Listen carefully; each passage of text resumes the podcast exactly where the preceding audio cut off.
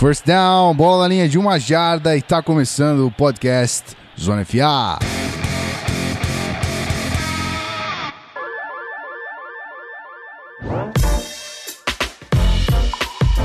Seja muito bem-vindo, querido ouvinte. Essa voz aqui é um pouco estranha, você não fique assustado, você não fique embasbacado. Estou aqui apenas fazendo uma cobertura, né, uma, uma substituição aqui para o nosso querido Rafael Martins, que estava impossibilitado de gravar hoje. Essa semana está corrida, então vim aqui fazer uma, uma substituiçãozinha bem simples. É, eu, ia, eu ia dizer até I'm back bitches, mas não estou I'm back com certeza sempre assim, 100%.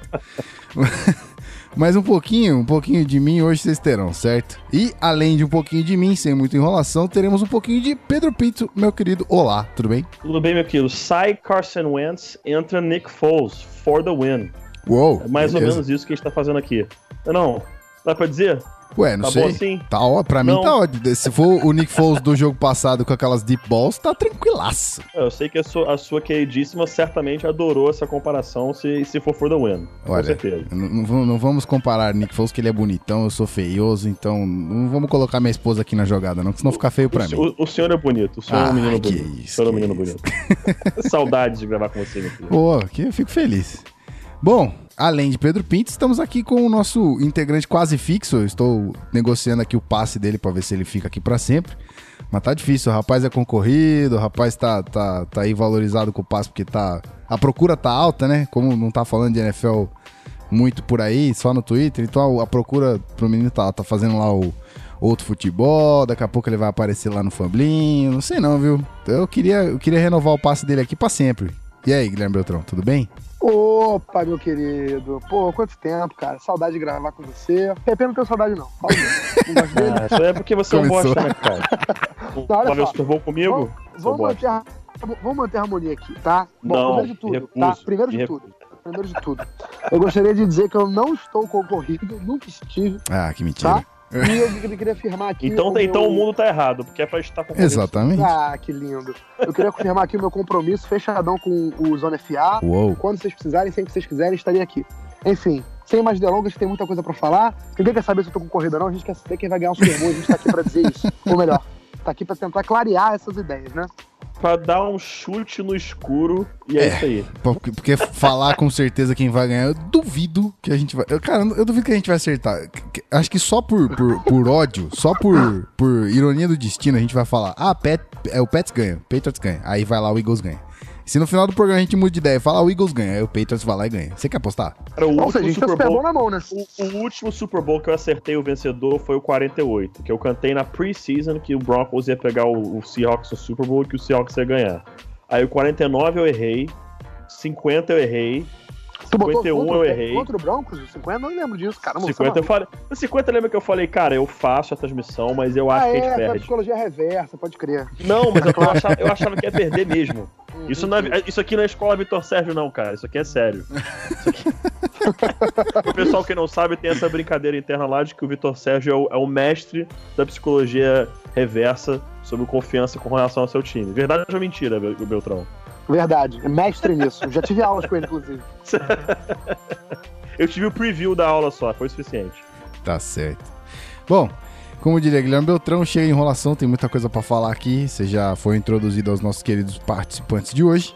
Um beijo para Rafael Martins, aquele lindo que não esteve é, possibilidade de gravar hoje, mas estou aqui para substituir, espero fazer isso à altura, né? Já que esse posto aqui era meu antes, mas eu estou sendo muito bem é, representado aqui na forma de Rafael Martins. Então, chega de enrolação, vamos pro, pro papo, que tem muita coisa para falar, certo?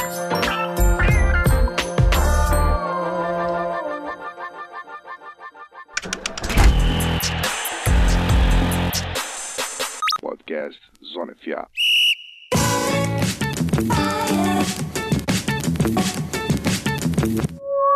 Bom, antes de começar aqui o nosso assunto, eu só queria dizer para você, querido ouvinte, que esse podcast só é possível porque os nossos queridos colaboradores, nossos queridos apoiadores estão lá no grupo do Facebook e do WhatsApp, que eles contribuem com 5 ou 10 reais.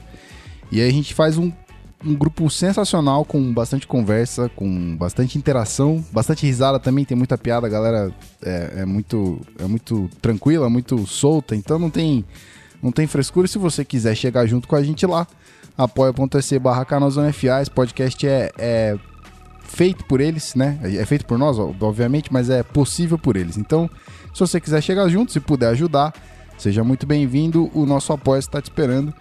E aqui é pedido do Rafão reforçar a, o interesse de vocês, ouvintes, né? Qualquer pessoa que estiver ouvindo aí, que queira participar do nosso Season Review, né? Quando a gente terminar a temporada, quando tiver tudo mais tranquilo, mais a menos, o sangue baixar, né? A gente vai fazer uma, uma, uma série de programas com relação dos times é, um por um, obviamente. Fazendo uma Season Review aí do que aconteceu com esse time durante a temporada 2017-2018 e aí a gente vai chamar alguém para ajudar a gente. Provavelmente lá no grupo do, do, dos apoiadores a gente vai ter bastante gente do 49ers ali para ajudar. Tem Pets também para ajudar. Tem Washington Redskins. Então eu, eu sei que tem bastante gente ali também que ajuda, mas a gente não tem torcedor dos, dos Seahawks, por exemplo, no grupo, senão eu. Eu acho, eu acho. E eu não ajudo em nada, obviamente, né? Então, é, se você tiver super interessado em participar com a gente, Manda e-mail, manda uma DM lá no Twitter. Se quiser falar com a gente no Instagram também, o chat tá aberto. Fica à vontade, manifeste seu interesse pra gente botar você aqui para falar com a gente sobre o seu time, sobre a temporada que passou do seu time, certo? Então é isso aí, apoia.se barra FA e vamos pro assunto que, rapaz, hoje é brabeira, hoje é foda.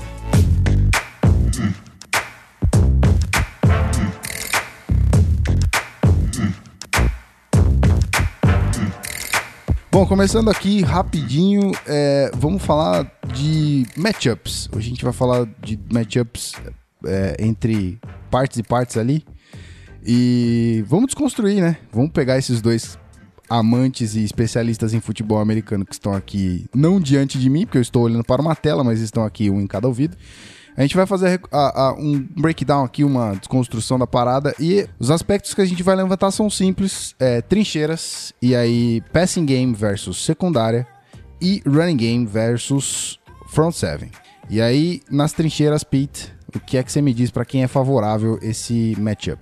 É, olha, para mim, nas trincheiras, o, o matchup favorável é a defesa do Eagles contra o ataque do Pets. Acho que você ter ali o Graham, o Fletcher Cox, essa pressão vindo ali do front seven do, do Eagles é o que pode preocupar e certamente está preocupando muito o Patriots.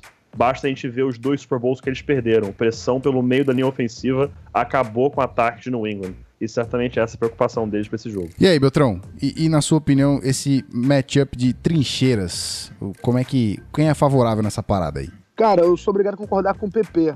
É, eu acho que o, a, a, defesa do Eagles, a D-line do Eagles, é muito, muito forte, talvez uma das melhores da NFL. E, e, e provavelmente, acho que uma das, uma das chaves para esse jogo vai estar justamente nesse confronto da DL do Eagles com a offensive line do Patriots. Tem vários jogadores no Eagles que, que podem atacar o Brady e atacar o jogo corrido também. O Fletcher Cox, por exemplo, é fantástico contra o jogo corrido. É, então acho que tá. Essa, esse matchup aí leva Eagles. Muito bem. E aí, agora a gente vai falar então de passing game. E aí, começamos com o passing game do Pets. Nesse, nesse quesito, o passing game, Tom Brady e companhia limitada. Lembrando que nosso querido Gronk foi liberado do protocolo de concussão, então vai pro jogo no domingo. E aí, acho que a, a decisão fica ainda um pouquinho mais difícil para quem é favorável esse matchup. Passing game do Pets contra a secundária de Philly. E aí, galera? Olha, para mim, quando você coloca passing game do Patriots contra a secundária de Philly, é difícil você dar vantagem para qualquer outro time que vai enfrentar o Patriots no jogo aéreo pelo fator Tom Brady. Mas é bom a gente frisar que o Eagles merece muito crédito na secundária, porque, na minha opinião, tem uma dupla de safeties que talvez seja a melhor da NFL, que é o Malcolm Jenkins e o Rodney McLeod. E o Malcolm Jenkins, especificamente, vai ter um papel muito importante no jogo, sendo, para não dizer fundamental porque talvez seja ele que vai marcar o Rob Gronkowski o jogo todo. E o, o, o Malcolm Jenkins, para quem não sabe, ele era cornerback em Ohio State, chegou na NFL, foi transformado em safety e traz com ele a, o talento para marcar o passe de um cornerback, tanto homem a homem quanto zona, e a fisicalidade, a força física, todo mais, todos os traits físicos de um safety natural. Esse jogador é fundamental, cara. A versatilidade dele, tanto na, ajudando o jogo corrido, marcando passe, enfim, ele talvez seja um, um dos principais jogadores dessa defesa, talvez um dos melhores safes da NFL. E acho que essa, esse matchup Gronk contra, contra Malcolm Jenkins seja um, talvez o principal entre ataque Patriots defesa Eagles. Mas o Patriots conta com Daniel Mendola, Brandon Cooks, que entrou esse ano no time e foi muito bem, um dos principais alvos. Tem os running backs que recebem passe. Então, o Patriots eu acho que uma, uma leva uma pequena vantagem, mas é importante a gente frisar a qualidade da secundária do Eagles nesse jogo. Muito bem, rapaz. Olha, é briga de cachorro grande aí. E aí, Pete? Cara, esse, esse confronto vai ser interessantíssimo. Eu acho que quem tá levando vantagem é. Não acho, não, tenho certeza. Quem tá levando vantagem são os Patriots.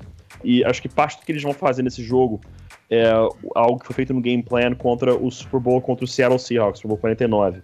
Que Josh McDaniels e Bill Belichick reconheceram que é, não vamos nos preocupar de não conseguir big plays. Vamos avançar de pouco em pouco, se tiver de ser 5 em 5 jardas, de 6 em 6 jardas, que seja assim o jogo inteiro. Nós vamos ficar em campo, vamos controlar essa partida, vamos controlar é, o jogo. É, Danny Mendola jogando muito, Rob Gronkowski liberado do protocolo de concussão vai jogar. Isso, é, isso é fundamental. Fundamental para Patriots. É, como o, o, o Beltrão disse, é, eles têm um cara que pode ser quem marque o Gronk, que é o, o Malcolm Jenkins, mas eu ainda acredito que o Gronk leve vantagem nesse confronto. É, o Gronk é. Não tô falando estatisticamente, tô falando puramente scout do jogador. Uhum. É o melhor Tyrant de todos os tempos. É o cara mais difícil de se parar, que já passou pela NFL como Tyrant, é o Gronkowski. Principalmente pelo tamanho que ele tem. É um cara que gosta de jogar com o corpo. Então isso é muito difícil. Eu acredito que a chave do jogo pro Patriots é, vai ser o Gronkowski. Se eles conseguirem forçar a Philadelphia a botar a marcação dupla nele, aí o Tom Brady vai fazer a festa. O problema é esse: se Philadelphia conseguir, não anular, porque anular não vai, conseguir segurar o Gronkowski botando um jogador só nele, aí as coisas podem ficar interessantes. Mas se, se em algum momento eles se verem forçados a botar double coverage em cima dele, é, aí a situação vai ficar bastante complicada, porque a gente vai ver jogadores saindo é, no mano a mano, vai ter que colocar um monte de marcação individual, e aí o Patriots, aquelas rotas curtas e rápidas, vão começar a brincar em cima da secundária do, do, do Eagles. Muito bem. Bom, então, é, jogo aéreo já definimos aqui. O, o, nesse primeiro breakdown de Pets, de ataque do Pets e defesa do Eagles, agora a gente vai pro ataque corrido. Vamos de running game do Pets contra o front seven de Filadélfia. E aí? Vamos lá, Beltrão, qual é a, a, a preferência nessa parte aqui? Cara, não tem como eu, eu ir contra essa defesa do Eagles no, no jogo corrido. É, minha preferência vai toda para front seven de Philly. O Patriots, assim, por mais que o Dion Lewis e o Rex Burkhead ou James White, não sei quem vai jogar, quem vai, quem vai carregar a bola pelo Patriots, mas deve ser um dos dois, um dos três, na verdade, deve, deve revezar. Eu não vejo como eles vão conseguir constantemente avançar para cima dessa defesa que conta, como o PP já falou anteriormente, com caras como Fletcher Cox, com Brandon Graham, é, enfim, jogadores muito bons contra o jogo corrido, principalmente Fletcher Cox, que é um monstro, talvez seja um dos melhores defensive tackles contra o jogo corrido na NFL no momento. Então eu dou vantagem para o Eagles nessa, nessa, nesse matchup. Só que aí entra, no caso, o running game, né? Não é running backs contra o front seven do Eagles. Exatamente. Porque se entrar no passe running backs, volta com o que a gente falou aí, do Patriots usar os passes curtos e tudo mais. Running game do Patriots, correndo com a bola, eu acho que o Eagles vai conseguir parar. Muito bem. É, necessariamente eu não acompanhei, não acompanhei muito bem o Patriots durante a temporada toda, mas tá faltando um running back ali de peso, né? Então, não sei. Acho que acho que é favorável para Philly também. E aí, Pete, como é que você define essa, esse matchupzinho aí? Olha, esse tá passando um pouco despercebido sobre o quão crucial ele vai ser. É, essa linha defensiva do, do Eagles é muito boa, sim, ela é. Mas os linebackers eu não acho tão bons assim. Eu acho eles bons, mas eu acho que eles são um pouco overrated. Aí é a opinião pessoal minha. Você pode discordar, pode achar que eu estou viajando, e eu vou entender perfeitamente. Mas a velocidade e a agilidade que, especialmente, Dion Lewis tem, é, não se esqueça que ainda tem, é, por mais que seja o James White, tem o, o Mike Gillisley, que foi pouco utilizado essa temporada. Ele é muito rápido, muito rápido. É um cara consegue chegar no edge do, do, lateral do campo com muita velocidade. Eu acho que correr pelo meio o Patriots não consegue. Mas se eles conseguirem esticar essa defesa do, do, do Eagles horizontalmente no jogo terrestre, pode começar a criar problemas. Claro, se você for querer fazer reach block em cima de, de Fletcher Cox, isso não vai funcionar de jeito nenhum. De repente, correr até para cima dele, tentar fazer algum tipo de coisa. Eu acho que se eles conseguirem esticar horizontalmente, atacar no jogo terrestre de forma horizontal, pode ficar um pouco interessante. Eu ainda dou vantagem para uh, o jogo, para defesa terrestre do, do Eagles, mas não, isso não vai ser uma coisa completamente deixada de lado. O game plan vai ser focado no jogo aéreo. Tom Brady pode anotar, vai passar essa bola mais 40 vezes, vai acontecer, mas, mas vão ter momentos no jogo que o Patriots vai tentar usar a velocidade dos seus running backs para ganhar essa lateral. E isso em algum momento, algum play action, algum play action de corrida aberta que o Tom Brady não tem que fazer bootleg, que não é o forte dele, mas uma play action que ele possa recuar para dentro do pocket de novo e abrirem oportunidade no fundo do campo, pode acontecer alguma big play que vai resolver essa partida. Então, eu acredito que em momentos específicos da partida a gente vai ver o Patriots tentando atacar as laterais do campo com o jogo terrestre. Isso vai set up um play action para algum momento crucial, terceiro, último quarto, que pode gerar uma big play e pode acabar resolvendo a partida. Posso estar falando merda? Posso. Posso estar viajando. Mas eu acho que isso pode. eu, acho, eu acho que isso pode acontecer em algum momento. Não sei porquê, mas do que eu vi do tape, isso pode acabar acontecendo. Aí, antes da gente trocar aqui as, os times, né? Fazer a substituição do time de ataque pro time de defesa, eu queria deixar uma pergunta para vocês dois responderem, obviamente. Aí vocês ficam à vontade aí para definir quem vai. É, o Patriots durante a temporada toda, teve algum jogo que o Tom Brady não foi clutch, não foi decisivo? Mas o, o jogo que o Brady não foi decisivo foi isso? É, que, tipo, que não foi clutch, que o jogo corrido foi, foi acima do, da, do esperado, tá ligado? Aliás, Cara, contra o Falcons. Que o jogo corrido decidiu pelo Brady. O Brady não precisou fazer muita coisa, né? Mas o Falcons não foi aquele jogo que tipo, não deu pra ver porra nenhuma?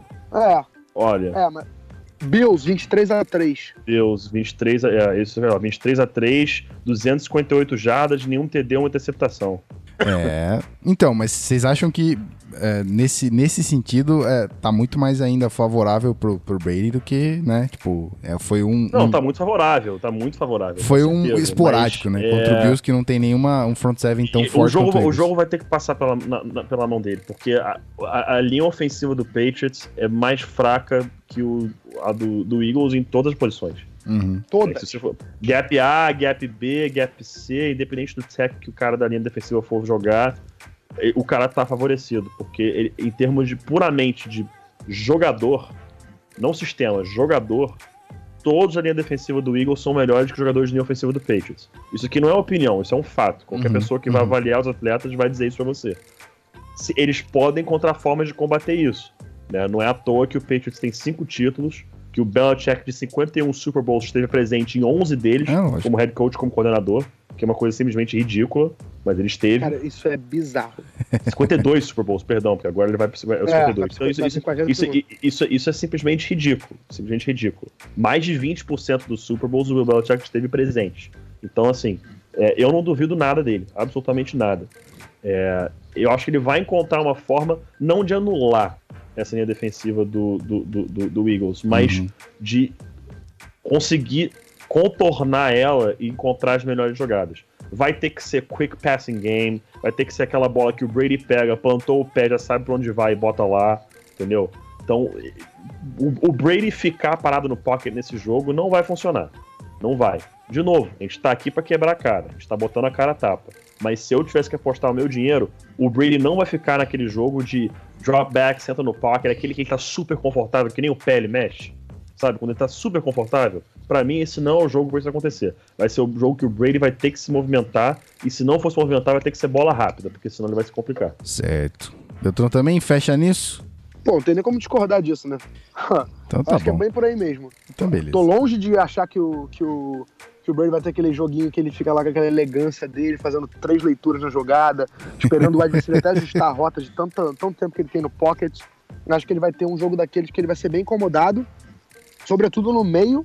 Acho que ele vai receber bem, bem bastante pressão no meio. Uhum. É, e e vai, o Patriots vai precisar 100%, 200% dele, como sempre precisou. Foram pouquíssimas as vezes que o Patriots não precisou do Brady para ganhar o jogo. É, Quer dizer, ele vai precisar, precisa sempre, né? Mas porque o Brady não foi o principal jogador do ataque pra comandar o time pra vencer. Acho que o Super Bowl vai ser mais um jogo desse. E eu, quando o Pepe falou que ele vai lançar pra 40, é, 40 vezes no jogo, eu também acho que é por aí mesmo.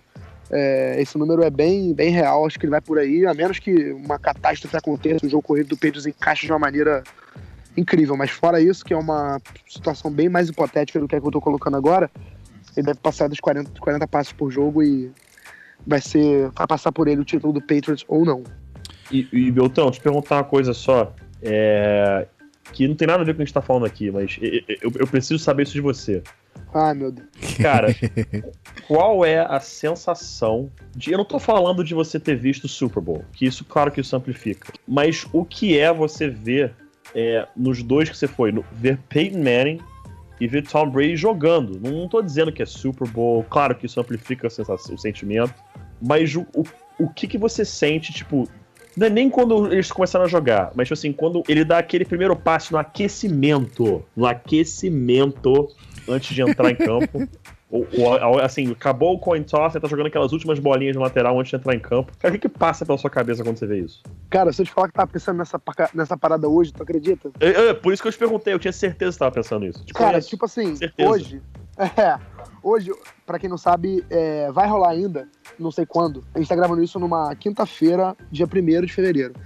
Mas a gente vai. Eu, eu participei de um programa do Outro Futebol contando um pouquinho da minha experiência nos Super Bowls que eu fui. E aí, o pessoal. Eu falei, obviamente, algumas coisas que eu passei e mandei alguns vídeos das minhas, das minhas viagens para eles, que colocaram pra ilustrar o vídeo.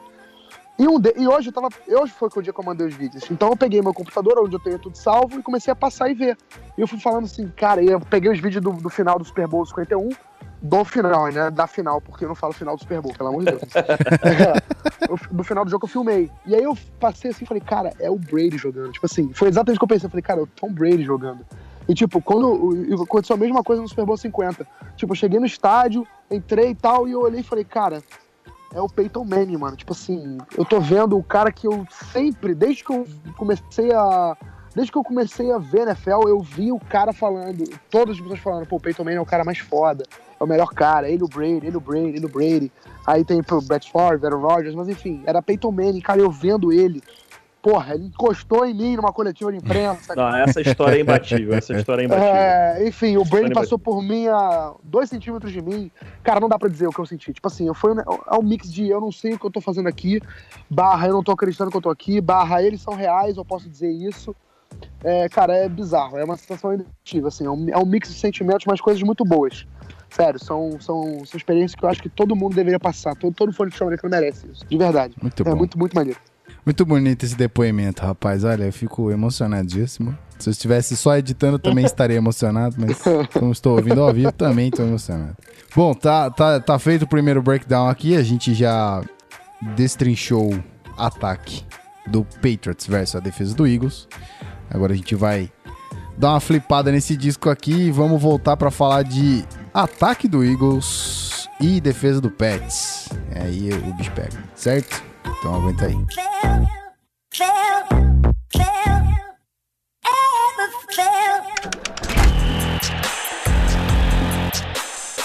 Podcast Zona FA.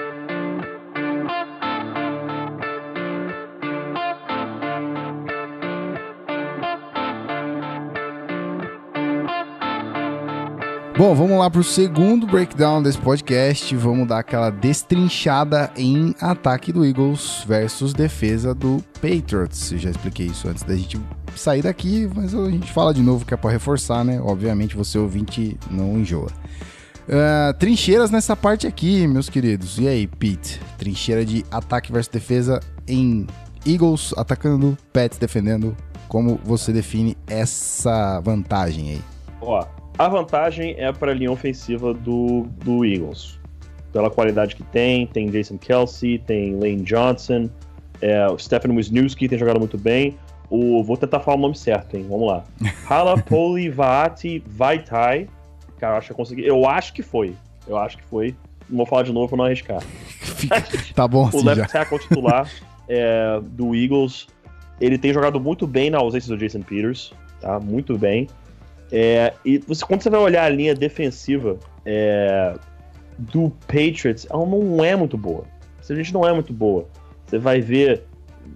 cara, Guy Lawrence, Malcolm Brown, Ricky Jean Francois, Alan Branch não estão fazendo muita coisa. Trey Flowers, Eric Lee, Dietrich Weiss Jr. Eles são bons jogadores, mas nada demais. Aí, às vezes você tem o Calvin Noy fazendo um, um edge defender. O que preocupa pro Eagles é um cara. E o nome dele é James Harrison. Esse cara quer muito. Esse cara quer outro título. Ele tá muito afim de provar que o Steelers estava errado em cortá-lo do, do, do, do, roster. Que até hoje não entendo. Hoje, todo mundo sabia o que ia acontecer quando o James Harrison foi cortado. Quando foi cortado, a primeira coisa que passou pela cabeça de todo mundo é: o Patriots vai pegar esse cara, ele vai parecer que ele tem 28 anos de idade e vai destruir dentro de campo. É exatamente o que está acontecendo. James Harrison tem sido um X-Factor nessa defesa do Patriots.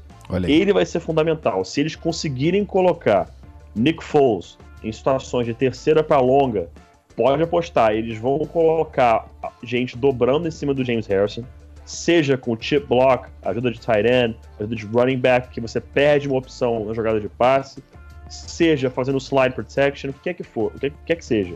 Mas quando você faz ajuste para parar um cara em específico, você não libera, mas você facilita a vida de outra pessoa. Eu acho que o James Harrison não vai ter essa super atuação contra a linha ofensiva do, Eagle, do Eagles. Mas eu acho que ele vai liberar espaço para outros terem super atuações. Se o Eagles se encontrar em terceira e longa, a gente vai ver outros caras que não são James Harrison fazendo sack em cima do Sick.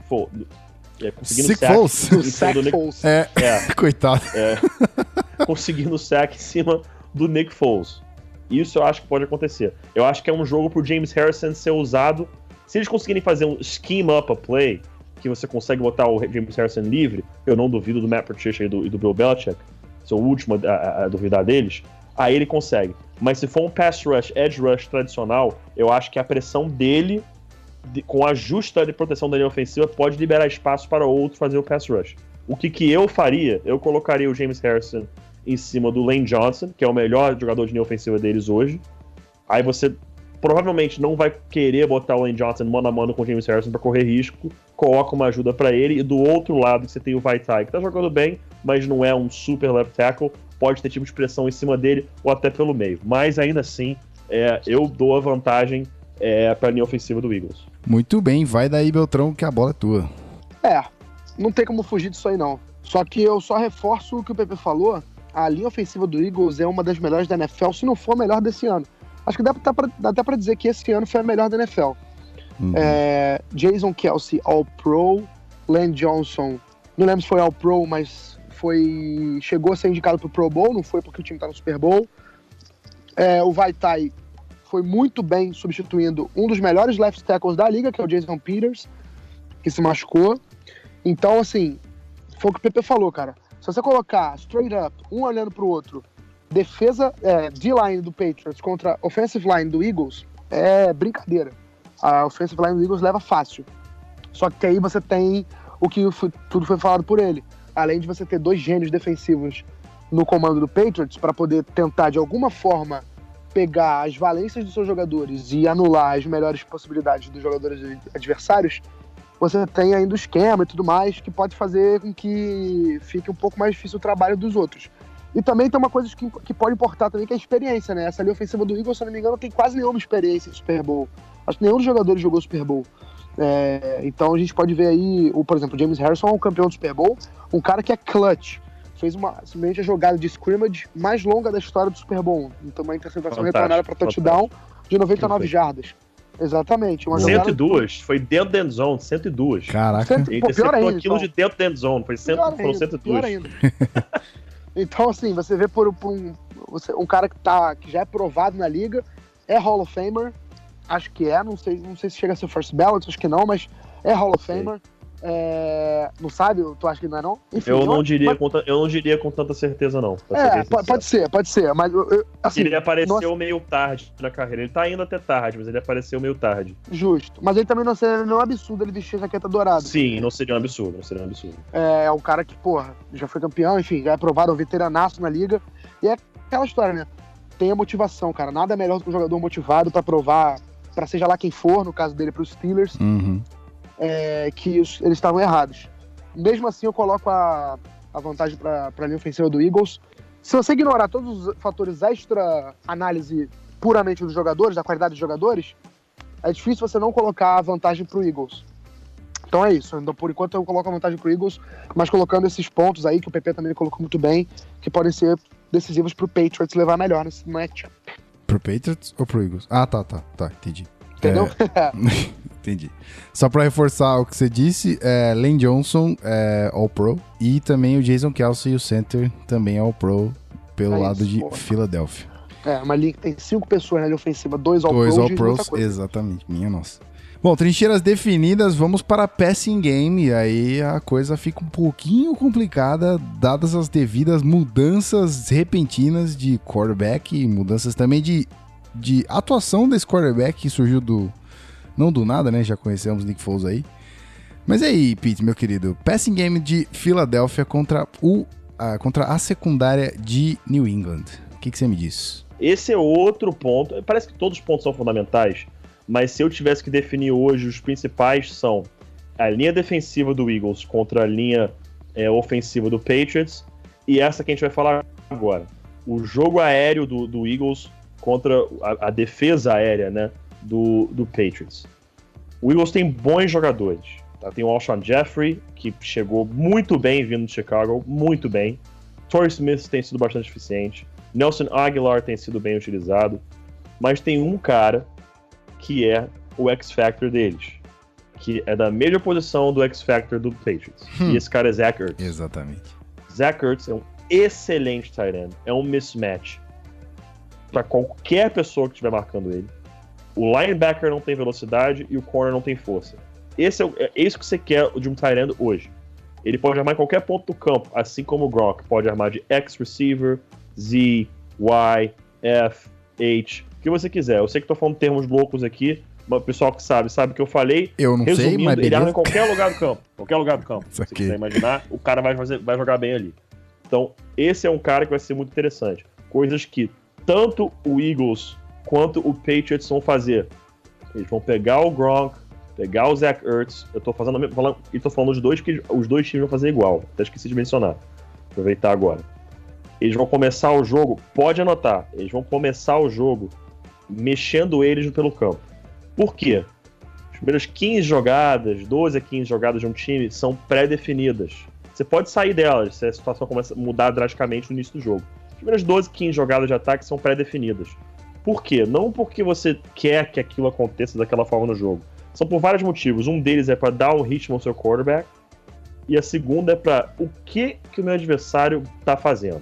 Ele tá jogando em zona, ele tá jogando mano a mano, ele tá botando marcação dupla em cima de alguém, ele tá defendendo gaps específicos, ele tá evitando corrida aberta ou corrida fechada, ele tá evitando passe profundidade, passe curto. E para fazer muito disso, você tem que mover suas melhores peças pela formação. É isso que a gente vai ver com o Gronk e com o Zach Ertz para começar o jogo. Até, o Patriots faz isso até com o próprio fullback, o, o James Devlin. Posiciona jogadores como eles abertos na formação e vê quem tá nele. Vê qual cara tá na frente dele. É um corner que tá na frente dele? É porque eles estão preparando um game plan com marcação em zona. Ah, é um linebacker que tá em cima dele? Então eles estão preparando com game plan com, zona, com, com mano a mano. E a partir disso você vai fazendo os ajustes do jogo. Joga em, e está usando mano a mano, vamos, vamos, vamos trazer jogadas que conseguem botar nossos melhores jogadores iso- isolados mano a mano.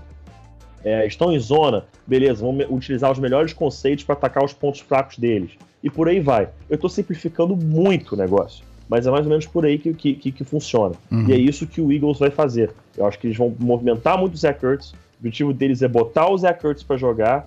E, é claro, a gente vai falar já já do jogo terrestre, mas os RPOs, Run Pass Option, tem sido o arroz com feijão do Eagles, não só na temporada, mas mais ainda desde que o Nick Foles assumiu como quarterback.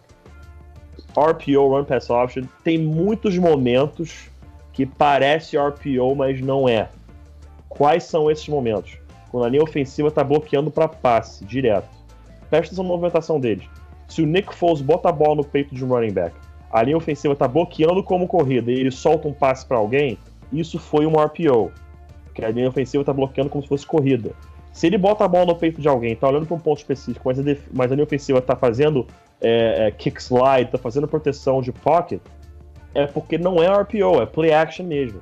Então, assim, não vamos exagerar tanto no RPO, tem sido a melhor coisa deles, mas não é a única coisa que eles fazem, não. E isso vai ser fundamental, especialmente com o Zach Ertz. O Zach Ertz, nas costas desses linebackers que são lentos do Patriots, pode fazer a festa se o game plan não for bem feito. Muito bem. Aí eu faço uma pergunta já passando pro Belt. É... Essa surpresa do Nick, Foles, do Nick Foles aí, dele jogar tão bem quanto jogou contra a defesa do, do Vikings, que era absurda. Fica imprevisível pro Pets esse matchup? De saber o que, que o Foles vai fazer, pra onde é que ele vai passar, para quem, para quando, como, e aí? Olha, imprevisível até certo ponto. Porque, como o Pedro falou, eu tinha até separado para eu falar também, ó, é, se qualquer pessoa chegar aqui e fizer análise do jogo, não tem como fugir desse ponto. É o que o PP falou, foi perfeito, cara. Os tight ends são os melhores jogadores de cada ataque aéreo. Uhum. E o Zach Kurtz, ele é um dos melhores tight ends da NFL. E ele é um mismatch. E é só você ver o que ele fez com o All-Pro Harrison Smith no jogo da conferência, no final de conferência da NFC que ele teve uma partida excelente e teve jogadas onde ele fez o Harrison Smith parecer um, jogador comum. Sendo que o Harrison Smith, para vocês terem uma ideia, na minha opinião, esse ano é candidatíssimo e eu daria para ele o prêmio de jogador ofensivo do ano. Então, assim, quando tem um jogador desse calibre no seu time, eu, pelo menos, pensaria como técnico, tanto o, o técnico, tanto o Doug Peterson quanto o Bill Belichick. O Doug Peterson eu pensaria na forma de fazer esse jogador render da melhor maneira ou pelo menos usar esse jogador de todas as maneiras que eu puder, já que ele é um cara versátil e como o PP falou, ele tá em todos os lados do, ele pode ser alinhado em todos os lugares do campo como recebedor. E, e o Bill Belichick, isso já é clássico do Patriots.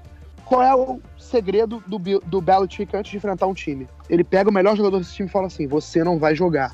Hoje não é o Perfeito. seu dia". Perfeito. E é isso que é isso que o Patriots vai fazer. E se ganhar, mérito seu. E se ganhar de mim, mérito seu. Porque você ganhou, você é o seu melhor jogador. Exa é isso aí. Você pode ganhar com o seu melhor jogador. Mas eu vou fazer de tudo para ser o pior, a pior experiência possível para você. Foi assim com o Fournette no Jaguars. Foi assim com, sei lá, o Marcus Mariota no, no, no contra o Titans, tanto que ele sofreu nove sacks. E, foi, e, vai ser assim, com certeza. Isso aí eu tenho zero medo de errar. E vai ser assim com o Zach Kurtz. A tentativa. Se ele vai conseguir parar, é aí que tá a chave da vitória. Eu acho que o Zach Ertz é o ponto principal do ataque do Eagles. E aí o Nick Foles entra nessa história. O Nick Foles tem armas, sim, para su suprir o, a ausência do Zach Ertz caso ele esteja bem marcado? Tem. Tem o Alshon Jeffrey, tem o, o, o Nelson Aguilar, que até ano passado considerado um bust, um cara inútil, mas esse ano encontrou vida no esquema do Eagles e tá tendo um ano bem, bem relevante. O Torrey Smith é um que saiu pela porta dos fundos do 49ers e tá tendo um ano bem ok também no Eagles. Você tem, a gente vai entrar nisso também, o jogo corrido que pode auxiliar. A linha ofensiva é muito boa. Mas o ponto-chave do ataque do Eagles aéreo é o Zach Ertz. Ele vai ser a, o ponto decisivo. Se o Zach Ertz tiver um bom jogo, o Eagles tem muito mais chance de ganhar do que se ele tiver um jogo apagado. E eu digo isso porque ele também ajuda e facilita o trabalho do Nick Foles. Se o Nick Foles tiver o tempo todo o Zach Ertz como bola de segurança ou, ou, ou livre ou, ou, com possibilidade de receber passe, vai ser um jogo bem mais tranquilo para ele, porque certamente a primeira leitura de, sei lá, 60% das jogadas do Eagles, ou até mais, vai ser o Zach Kurtz como primeira opção. Então o Zach Kurtz é o ponto principal desse ataque. E o Patriots tem jogadores muito bons na secundária, talvez, talvez não, a parte mais forte da defesa do Patriots é a secundária. Patrick Chung, Devin McCourty, é, Malcolm Butler, tem o Stephon Gilmore, que apareceu muito bem no, na final de conferência naquela jogada decisiva. É, e aí a experiência em playoff também conta muito. Esse time já está acostumado a enfrentar jogo, é, jogadores no, no, no, principal jogo da temporada. Então o Patriots tá, tem jogadores para parar. Mas o Zach Kurtz vai ser a, um ponto-chave para o jogo. Eu quero muito, eu quero muito que você prometa para mim que a gente vai assistir o Super Bowl do ano que vem juntos, porque eu, eu sinto saudade de ver jogo com você, cara. É muito bom. É muito bom, cara.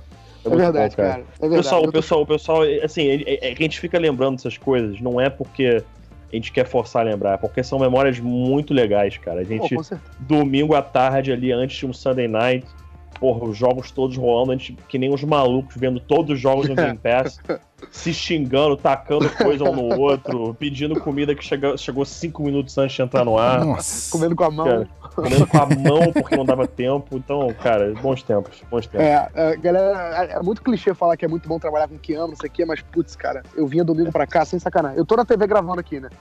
Uhum. Eu uso o estúdio da TV pra gravar porque o áudio é melhor. Eu, eu vinha pra TV, putz, cara, eu, eu ia feliz sem pensar duas vezes, sem falar. Era um puta dia, era um puta dia. Nossa, Domingo era um cara, puta domingo dia. era o melhor dia da minha semana, cara. De Sim, longe, de sem longe. dúvida. Com certeza, Enfim. com certeza. Só um pequeno, né? Um pequeno sessão nostalgia aqui. Invejinha define. Muito bem. Vamos agora então para a segunda parte desse breakdown. Vamos falar de jogo corrido. Segunda não, terceira já, né? Porque já falamos de trincheira, já falamos de passing game, agora a gente vai falar de running game. Vamos falar de running backs, aqui não é só running backs, né? Running game completo ali, juntando linha ofensiva e tudo mais. Running game de Filadélfia contra o front seven do New England Patriots. E aí, Pedro Pinto, esse matchup é favorável para quem, meu filho? Olha, é, eu, eu dou a vantagem é, no jogo terrestre para o Philadelphia Eagles. E, de, de novo, a gente já falou de trincheira, mas a gente acaba tendo que falar de novo, que não tem muito o que fugir disso. Né? É, em termos de ataque, o Eagles teve o terceiro melhor jogo terrestre da NFL. Defensivamente falando, o Patriots teve o vigésimo melhor é, ataque da defesa da NFL com relação ao jogo terrestre. Com relação a jardas, somente jardas, o Patriots foi é, a quarta pior defesa da NFL cedendo jardas. Mas o que, que é a defesa do Patriots? O pessoal que acompanha mais tempo conhece esse termo. Bend but don't break. Eles vão ceder jardas, você vai entrar na red zone sempre, entendeu? Vai sempre chegar lá, mas na hora de pontuar complica. 29 defesa cedendo jardas, quinta melhor defesa cedendo pontos.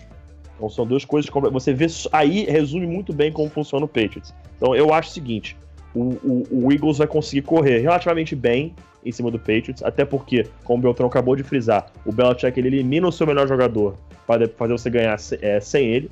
Eu acho que eles vão tentar eliminar justamente o Zach Ertz e vão permitir que o Eagles marche o campo no meio do campo, ali entre as linhas de 30, o Eagles vai conseguir caminhar bem, eu acredito. O problema vai ser é, os, os, disguises que a defesa vai fazer, que aí são outros 500, se o Nick Foles vai conseguir ler ou não. Como é que o Doug Pearson vai esquemar para isso, não sei. Mas é, na red zone, na red zone eles vão fazer aquilo, vão eliminar o Zach tá? Vão eliminar o Zach. Vou falar uma coisa agora.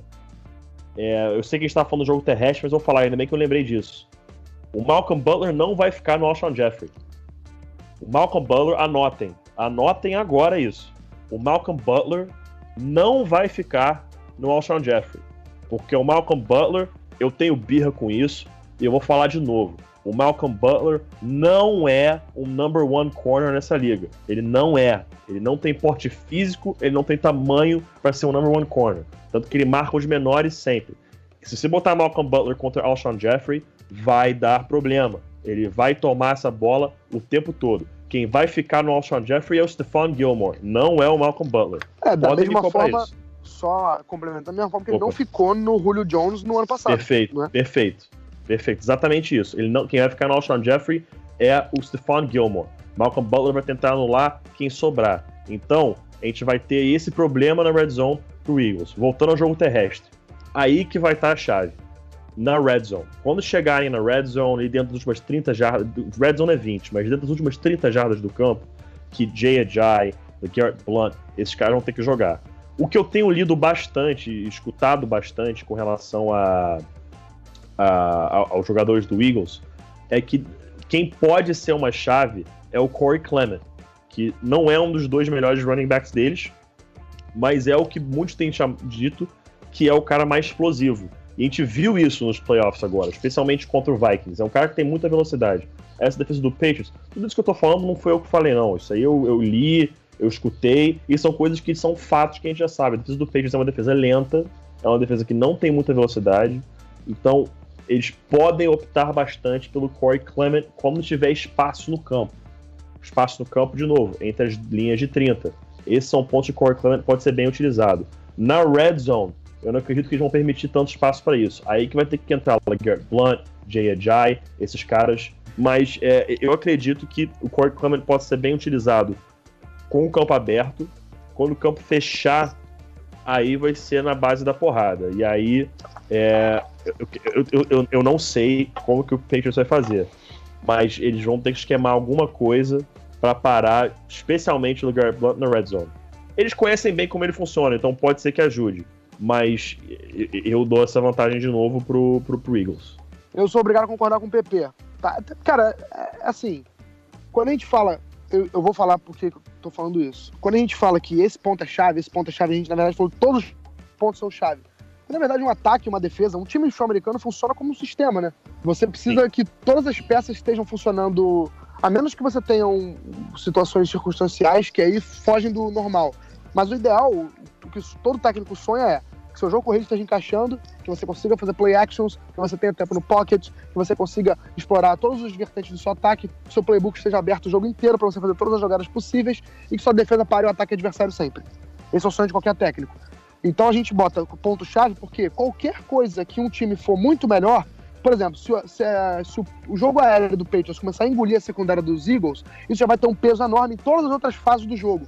Por quê? Significa que o Patriots vai provavelmente abandonar o jogo corrido, o, o, Eagles vai ter que abandonar o jogo corrido também, porque o Patriots historicamente vai colocar uma vantagem no placar. Então, todas as todos os pontos são chave, porque todos os, todos os matchups vão ter um peso no jogo, vão ter uma influência no jogo. Qualquer coisa, lesão vai ter influência no jogo, obviamente. Tudo vai ter influência no jogo. Então, qualquer coisa que a gente falar aqui vai ser chave. E assim, eu acho que a dupla de. Eu acho não, a dupla de running backs do Eagles é bem mais forte. Esse one-two punch aí do LeGarrette Blunt com o Jay Ajayi é muito bom pro Eagles, cara. E, mas o PP falou uma parada muito boa também. A defesa do Patriots na red zone é excelente. Tanto que, apesar de ser dejada pra caramba, segurou os, os times adversários em pontos e também força turnovers. É, tanto que, para mim, outro ponto que vai ser decisivo para a partida, aí não, não necessariamente diz sobre fulano de tal contra fulano de tal, mas é a red zone. O time que tiver um aproveitamento melhor em red zone, e eu digo aproveitamento melhor, eu digo em touchdowns, né? O time que não fizer field goals na red zone, vai levar o jogo. Eu acho que, por exemplo, o Patriots, no primeiro campanha contra o Jaguars na final de conferência, chutou um field goal dentro da red zone. Se isso for feito contra o Eagles, não sei se vai, vai ter o mesmo efeito. É preciso que o time chegue na red zone e faça touchdowns. Tanto que quando eu falar minha previsão, eu vou colocar exatamente a red zone como fator decisivo para ter colocado o vencedor. Tá? E, enfim, o front seven do Patriots, a gente já falou que não é um front seven dos mais ágeis, mais velozes. E também o jogo corrido do Eagles, com esse dupla de running backs, é muito físico, é muito forte. O LeGarrette Blunt é um mini tanque de guerra, o Jay é outro tanque de guerra. E tem o Corey Clement, que eu. Pô, exatamente o que eu tava pensando em relação a ele. Acho que ele vai ser bem usado no jogo. É, ele no depth chart do Eagles, ele não é o terceiro running back, tem o Wendell Smallwood na frente, mas ele é bem mais usado que o Smallwood, porque ele tem mais, ele é mais dinâmico. Quando a gente vê ele em campo, a gente provavelmente vai ver corridas pela lateral ou passes para ele, screen passes, enfim. O Jay Ajayi não é um dos caras mais é, usados em jogo aéreo. Então eu acho que a vantagem vai para o running game de Filadélfia, porque também entra as trincheiras, como a gente já falou. Mas assim, o aproveitamento na red zone vai ser o principal ponto dos ataques dos times. Muito bem, é cascudo. Sabemos que esse, todos esses matchups são cascudo, afinal de contas a gente tá no Super Bowl, né, cara? São duas equipes aí que surpreenderam muito. É. Uma que vem surpreendendo durante anos e outra que surpreendeu durante esse ano. Fala aí, Betrão. Exatamente, cara. Quem não, quem acha que vai ser jogo fácil tá errado, cara. Pode ser que o jogo se torne fácil por um motivo, mas assim, se a gente analisar os dois times, o Eagles, beleza, perdeu o Carson Wentz, mas o Nick Foles já teve uma temporada de 27 touchdowns e duas interceptações, e a, a, a, comissão técnica do Eagles já foi pegar tape daquele ano e colocar no playbook do Eagles esse ano para fazer o quê? A gente já viu o Nick Foles jogar bem. Perfeito. Então a gente vai tentar bem fazer lembrado, o Nick Foles voltar. Eu tinha esquecido de falar lembrado. isso, lembrei agora. Muito bem já, já, já é, é, fato. Se você pegar o jogo passado do Eagles, você vai ver isso. Tem um jogo clássico dele. Eu até tava, obviamente, estudei para estar tá aqui e tudo mais. Olha só. O pessoal do Move the Sticks estava falando isso, o podcast do Daniel, Daniel Jeremiah ah, eu escutei o mesmo, bem lembrado. Exatamente, ele falou que o Doug Peterson já, ele já até, acho que até falou isso pros outros, que ele pegou os jogados do playbook do Eagles em 2013 com o Chip Kelly para usar nesse Eagles desse ano. Porque lá você teve o melhor do Nick Foles, e você quer o quê? O melhor do Nick Foles de novo. E nesse último jogo, você já viu jogadas que o Nick Foles fez bem parecidos com aquele que ele fez em 2013. Então a gente pode ver um, um gameplay montado para o Nick Foles ter confiança, se sentir confiante pro jogo para pegar ele e falar assim: olha só, você já se provou nessa liga uma temporada. Você já jogou um ano muito bem. Cara, 27 touchdowns e duas interceptações é um baita número. É uma ótima temporada de um quarterback. Se você mantiver, se você jogar nesse nível que você jogou em 2013, a gente vai estar em boas mãos. O Eagles chegou aos playoffs naquela temporada. O Nick Foles teve um jogo de sete touchdowns nenhuma interceptação. Então, assim, o, o Doug Peterson e o Frank Rich, que são treinador e coordenador ofensivo, já pegaram esses, algumas dessas jogadas. E o Jonathan Talvez- Filippo também, que é o quarterback's coach, ele é Isso, muito Jo- bom. Muito bom, muito bom, bem ele lembrado. é bom, ele é, ele é um grande responsável pelo que está acontecendo em Filadélfia. É verdade, muito bem lembrado. Esses três já, já pegaram, já, já, já recorreram ao Playbook 2013 e já adicionaram jogadas pro Nick Foles. Então, assim, é, nem sei porque eu comecei a falar isso. Sei que eu lembrei de falar porque é importante. É, não há nada definido, lembrei, porque eu- você acha que o jogo vai ser definido porque o Patriots tem o Tom Brady, que já chegou na final várias vezes? Uhum. Não é só isso, não, cara. O futebol americano é muito mais que isso. Senão, o Eagles teria sido eliminado pelo, pelo Atlanta Falcons, que chegou no Super Bowl no ano passado. Tem o Matt Ryan, que era o MVP do ano passado, e era para ter vencido, se, for, se, se você for pensar por isso, por esse lado. Então é muito mais do que simplesmente se simplificar em ah, tem tem o quarterback tal, vai ganhar, a defesa é isso e aquilo. É Uhum. muito mais do que isso. Agora, tem uma outra coisa que eu achei interessante aqui, que a NFL Films postou acho que no Instagram dela tem pouco tempo. Achei muito interessante isso. Dos 51 Super Bowls que já aconteceram, nove deles foram vencidos por quarterbacks reservas. Só que aí você vê isso, caramba, que número incrível. Mas aí você para pra ver os quarterbacks reservas. Vamos lá. Super Bowl 5, Baltimore Colts ganhou com Earl Morrell. Ok. Foi um bom jogador, mas reserva. Super Bowl 6 foi vencido pelo Dallas Cowboys, o reserva Roger Staubach, Hall of Fame, não vale. Bele- beleza. Super Bowl 9, os Steelers venceu com o reserva Terry Bradshaw, não vale. Super Bowl 15, vencido pelo Raiders com o reserva Jim Plunkett, não vale. Redskins venceu o Super Bowl 22 num massacre de 42 a 10 em cima do Denver Broncos com o reserva Doug Williams em pleno San Diego. Aí tudo bem, reserva. Jeff Hostetler, campeão do Super Bowl 25 com o Giants. Phil Simms se machucou, ele foi campeão. Agora, outro. Super Bowl 34, o Rams, campeão com reserva Kurt Warner, não vale. Ram, Reserva. eh, Ravens, campeão Super Bowl 35 com Trent Dilfer, ok. E agora esse é o melhor de todos. É, Campeão, tá é. campeão do Super Bowl 36 com o New England Patriots, Tom Brady, reserva. Putz. Ele era o reserva aquele ano? Era, mas convenhamos, né? Dos nove reservas que foram campeões, cinco deles ninguém considera reserva hoje em dia. Então, o Nick Foles pode se tornar, ao sentido mais puro da palavra reserva, o décimo reserva a ser campeão é, de um Super Bowl. Que, puramente por porcentagem, é a porcentagem alta, tá? É a Concordo, porcentagem verdade. alta. A gente, não, a gente não tá dizendo que ele vai ser um Kurt Warner, que ele vai ser um Tom Brady, que ele vai ser um Roger Staubach, mas na, quando o Tom Brady ganhou o Super Bowl 36, eu não tô nem aí. O que eu- quem falar o que eu vou falar agora é mentiroso. Quem falou no Super Bowl 36 que o Tom Brady ia ser o maior de todos os tempos, você é um mentiroso. Com Porque certeza. todo mundo olhou e falou, é um puto de um Cinderella Story igualzinho do Kurt Warner. Só que aí não vai dar em nada, que foi esse ano, é isso aí. E o cara virou o que ele é hoje. Kurt Warner, todo mundo ia falar a mesma coisa. Ah, foi one and done, e é isso aí. E por aí vai. Estamos dizendo que vai acontecer isso com o Nick Foles? Não. Estamos dizendo que isso não vai acontecer com o Nick Foles? Também, não. Mas nós só estamos dizendo aqui que, historicamente falando, nove reservas foram campeões do Super Bowl e o Nick Foles tem a oportunidade de se tornar o décimo. Então, eu, eu só achei muito interessante isso. Mais interessante ainda o fato dos reservas que entraram e se tornaram lendas na liga. Muito bem. Vamos, vamos aproveitar esse finalzinho de papo aqui que a gente saiu um pouquinho da técnica e dos das análises, né, de campo ali. Vamos sair um pouquinho, vamos pro terceiro bloco, terceiro e último bloco, já puxando ali meio encerramento e vamos falar dessa parada agora mais coração, mais emoção. E aí eu quero ver o que que esses dois aqui vão vão bolar em cima disso.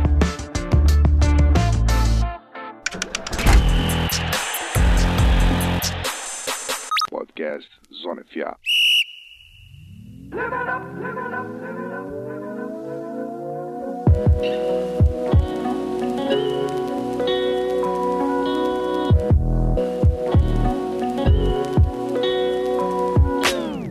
Muito bem, senhoras e senhores, você querido ouvinte que continua aqui até o final, vamos, vamos falar de, de impressões finais e vamos de palpitaria. Eu queria deixar algumas perguntinhas aqui para os nossos queridos. Lagarde Blount, nosso querido Lagarde Blount, é segundo ano já consecutivo indo para o Super Bowl. Será que ele vai ser campeão de novo? Ô, rapaz. O palpite aqui. Responde. Lança o palpite? Pode, pode dar o palpite, pode dar. O palpite. Vamos lá então. Esse jogo vai ser, meu amigo. Eu acho que vai ser apertado. Eu gostaria que fosse apertado também, porque aí tem graça, né? O, todo mundo lembra, especialmente eu aqui, aquele 43 a 8 Opa, eu lembro, eu lembro bastante. Eu lembro Né? bastante. Aquela coisa incrível. que foi um jogo insuportável e pra mim foi uma tortura. Que parecia que não ia acabar nunca. Porque I took it like a man. Eu fui ver o jogo com a galera. No meio do torcedor do Seahawks, eu falei, irmão, eu vou honrar isso aqui e eu vou ficar até o final. E eu fiquei escutando até o final, mas eu fiquei, tá? Valeu a pena que dois anos depois foi maravilhoso. Mas, é... esse jogo vai ser apertado. Eu espero muito que seja apertado. Agora, eu acho que vai ter alguma pontuação maluca nesse jogo. Porque vamos voltar aos últimos Super Bowls. Super Bowl passado teve two-point conversion. E terminou em overtime. Super Bowl 50 teve safety e teve two-point conversion. Super Bowl 49 teve two-point conversion. Super Bowl 48 teve safety. Super Bowl 47 teve safety. Sempre, nos últimos cinco Super Bowls, teve alguma pontuação fora do normal. Eu acho Sabe que vai como, ter sabe como vai ser desse ano? Qual? Hum. Field goal bloqueado pra retornar pra touchdown Cara, no extra No point. extra point. Extra- No- Moleque, Extra point isso seria sensacional. Se isso, se, isso, se isso acontecer, eu te. Eu escolhe um lanche em algum lugar aí que eu te, eu te pago. Te pago. Paga um lanche em algum lugar, Não mexe- porque isso vai ser. Não mexe comigo. Come, cara, lanche mexe com todo mundo, não tem como. Lanche. Comida, cara? Maravilhoso. Comida. Mas ó, eu vou chutar um placar meio louco, que a chance de acontecer quase zero. Mas estamos aqui pra isso, né? Pra ousar. Então eu acho que vai ser 24 a 22 com aquela campanha pra touchdown no último quarto pro Patriots. 24 a 22 Patriots. Tom Brady leva seu sexto anel. Se ele quiser ride off into the sunset, como torcedor do Broncos, espero que sim. Como torcedor do esporte, espero que não. Então, pra mim, Tom Brady, sexto anel, Bill Belichick, greatest coach of all time, e é isso aí. Ah, ok. Vai pro seu, vai pro seu palpite, Beltrão. Vai, vai, vai. É. Enfim, não tão romântico quanto o Pedro Pinto, é, e nem tão ousado quanto ele em relação a pontuações malucas. É, embora seria bem divertido ver mais uma delas. É, eu acho que, foi o que eu falei mais cedo, eu acho que as Red Zones vão fazer diferença, né? A campanha Red Zone. Então o Patriots vai quatro vezes para Red Zone e vai fazer quatro touchdowns. Já o Eagles vai quatro vezes para Red Zone, vai fazer um touch, três touchdowns e, uma, e um field goal. Resultado final 28 a 24 para New England. É, e desses 24, desses 28 a 24, o touchdown vai ser do Brady, quer dizer, não do Brady correndo nem nada, mas vai ser o Brady levando, levando o Patriots para uma campanha de um two-minute drill, faltando obviamente menos de dois minutos, e um touchdown do Danny Amendola, faltando 13 segundos para o jogo acabar. E aí todo mundo vai mais uma vez Tá muito Nostradamus isso aqui. chovendo, chovendo molhado. É, tem que fazer isso, cara. Qual é a graça de chegar e falar assim, o Patriots vai ganhar e não falar nada? Eu quero falar pra todo mundo falar assim, olha só que idiota, falou que o Patriots vai ganhar e vai dar Eagles. Ou então fala assim, putz, o Brady vai ganhar o jogo, aí o Brady é interceptado. É, Enfim, porque, é porque Não tem realmente graça, te- teve simplesmente gente ano passado. Teve gente ano passado que falou que o Patriots ia ganhar em overtime 34 a 28. Teve um cara que falou isso, não lembro quem. Então, Mas a graça é essa, vai que eu acerto tudo, cara. Ia ser maravilhoso. Já eu não vou ficar pensou? milionário porque eu não vou apostar. Mas eu vou ficar falando assim, ó, eu, eu sou foda, entendeu? Eu vou falar isso. Então, pô, se eu errar, vai ser mais um erro. Se eu acertar, eu vou virar o fodão. Então não custa nada dar alguns maluquice aqui. 28 a 24, Patriots, touchdown do Danny Amendola, faltando 13 segundos. Esse é, meu, esse é o meu palpite. Muito E bem. ó, deixa uma coisa bem clara. Se der Eagles, nem um pouco surpreso. Ah, Também, claro, zero ah, claro. surpreso. Zero Exatamente. surpreso. Bom, zero surpreso. eu vou contra. Tem total condição de ganhar o jogo. Pra mim, eu coloco o Patriots à frente por um motivo muito simples. Belichick e Brady. Só por isso. Exatamente. Se, É, se fosse, aspas. se fosse só o Brady, eu colocaria o Eagles. Se fosse só o Belichick, eu colocaria o Eagles. Mas os dois juntos, eu não consigo. Eu, É. de- ano passado foi o último ano que eu aposto contra. Foi o último. O último ano que Tá eu aposto certo. contra. O último. Bom, Não eu, faço isso de novo. eu vou contra o sistema, tá? Só pra deixar claro, eu vou contra o sistema aqui que tá muito Bradyano, muito Belichickiano. O sistema vai dar briga em casa, né, parceiro? É, não, tem isso também, exatamente. Eu não posso ir aqui contra a patroa, obviamente. Mas também tem o desejinho, né, de tirar essa, essa hegemonia aí. Mas eu não sei se vocês viram a- narrativa. o Predicted do, do Madden, é, que o Patriots Ah, leva por 24 a 20. E aí a, a última campanha é do Eagles, com um passe defletado dentro da end zone. Eu não, não vi ali os números de quem eram e tal, mas era um passe do Nick Foles pra endzone e aí o, o defletado pela secundária do, do Patriots. E aí, é, eu mudo um pouquinho essa parada do Madden aí e eu acho que esse passe é concluído. E não sei para quem, obviamente, não sei se é pro Nelson Magalor, não sei se é para Zach Ertz, não sei. Mas eu acho que Nick Foles acerta esse passe e quebra essa pre preleção, essa predição aí do, do, sei lá que porra de pre qualquer coisa aí do, do Madden. Quebra essa parada é 27 a 24 pro Eagles a pouquíssimos minutos do fim. E eu acho que é isso. Ou seja, Nick Foles vai fazer o que o Brady fez com o Kurt Warner, é isso? Só que a diferença é que vai ser um touchdown passado, não vai ser um field goal do Vinatieri, mas é basicamente isso, um reserva entrando e ganhando de um Hall of Famer. Olha aí. Será? Que agora o Rapaz, Brady vai sentir na pele o que aconteceu com ele? hum, Cenas do próximo capítulo. Rapaz. isso isso seria bonito, hein? É, Baita forma de ser. Seria bonito. Bom, é, é, fugindo então um pouquinho dos palpites aqui, eu tinha perguntado pra vocês de LeGarrette Blount, porque, cara, o maluco chegou duas vezes, dois anos seguidos, trocou de time. Óbvio que ele não é o fator chave do Eagles. Mas Chris quando... Long também. Chris Long também tava. Isso que eu ia falar, o Chris Long também. E o Chris Long é engraçado porque ele jogou 10 anos em St. Louis, né, no Rams, e não ganhou nenhum Sim. jogo de playoff. Não foi nenhum jogo de playoff. Aí saiu do Rams dois Super Bowls seguidos. Olha só. Legal, né? E... Mas aí eu, eu, eu fico nessa, por exemplo, não, não temos pontos chaves em cima de Nick Foles e, e Lagarde Blount, mas Lagarde Blount chega a segunda vez pelo Super Bowl, hum, tem, tem, uma, tem uma certa influência dele aí. Como que será que é o coração desse cara? E tipo, ele acabou de ganhar por uma franquia no ano passado, trocou de time e já tá no Super Bowl de novo. Como é que fica a cabeça desse mano? Irmão, Do, eu, eu eu posso, eu vou falar uma expressão que se quiserem botar o pi, pode botar. E antecipando. Se for em inglês, não tem problema, não precisa de do Patriots, absolutamente nada, é só a mentalidade. Eu, por exemplo, sou tricolor, mas eu sou técnico no Vasco. E se eu enfrentasse o Fluminense num, em algum jogo, eu quero que o Fluminense se foda. Então, perfeito. eu vou dizer aqui o que, que o Legard Blunt tá pensando. Pau no cu do New England Patriots. Eu quero ganhar esta porra. Entendi. Simples assim. Muito simples. Foda-se quem tá do outro lado. É todo mundo amigo, ok. Meu irmão, a partir do coin toss até o cronômetro zerado, eu vou enfiar a porrada em você até o árbitro falar, falar que não quer acabar o jogo. Até então, esquece. Esquece. É, assim, é muito fácil de responder essa pergunta. Primeiro de tudo, quando o LeGarrette Blount saiu do Patriots, foi negócio, não foi? Então quando ele tá no outro time enfrentando o Patriots, é negócio também. É negócio também. Business as usual. É isso. Straight business. Ele tá jogando, tá defendendo o time que contratou ele porque o Patriots não o quis mais. Então, assim, não tem, acho que não teria nem direito das pessoas dizerem que o, que o, que o LeGarrette Blount, pô, vai, vai, vai trair ou vai ter um sentimento Ah, não, de é. vingança e tal. Ele mesmo deu uma entrevista falando isso. Eu tava lendo um pouquinho antes de descer pra fazer o pod- podcast. Ele falou: Cara, eu ainda tenho amor pelo Tom Brady, ainda tenho amor pelo Belichick, mas eu entendi que é negócio, aqui, a liga é um negócio. Eu fui tratado como moeda de troca ou, ou como carta dispensável, mas eu entendi aquilo. Eu continuo gostando de todos, todo mundo lá no Patriots. Só que quando eu estiver jogando pelo Eagles, contra o Patriots principalmente, é o que o Pepe falou, vou querer destruir o Patriots o mais rápido Uhum. possível.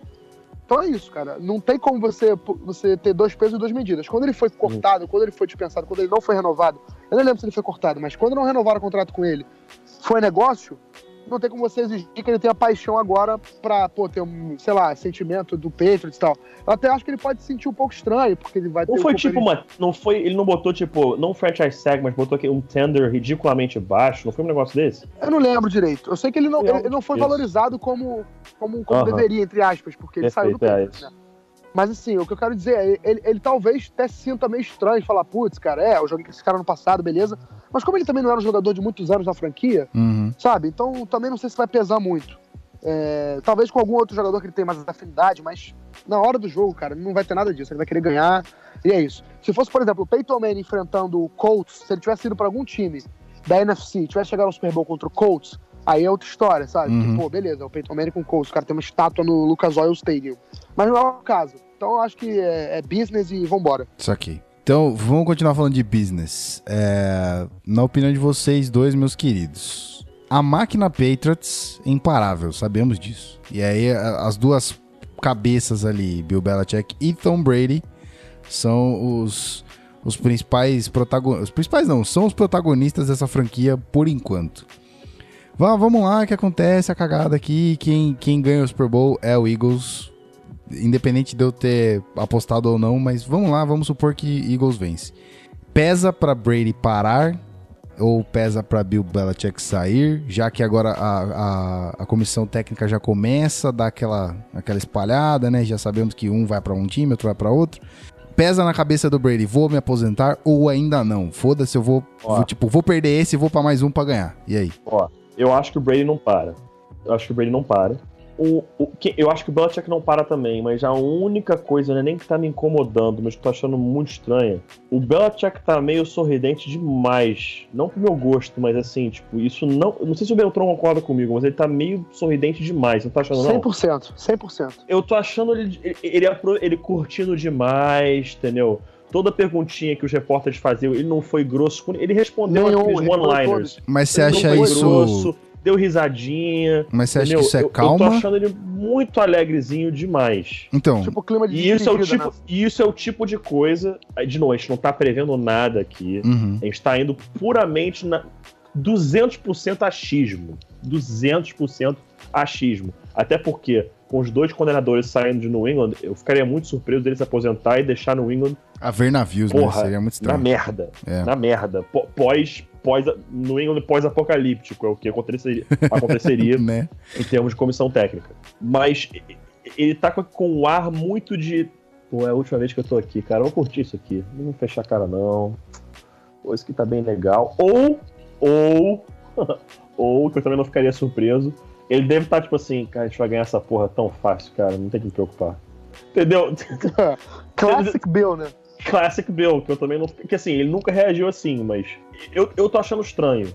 Eu não sei se, se é porque ele tá rindo que tem alguma, alguma carta na manga, ou se ele tá realmente mudou um pouco o pensamento e, e pensou, cara, vou aproveitar meus últimos anos aqui que eu tô na reta final, vou começar a curtir um pouco mais isso. Não o regular season e tal, mas curtir um pouco mais os playoffs, que são momentos incríveis.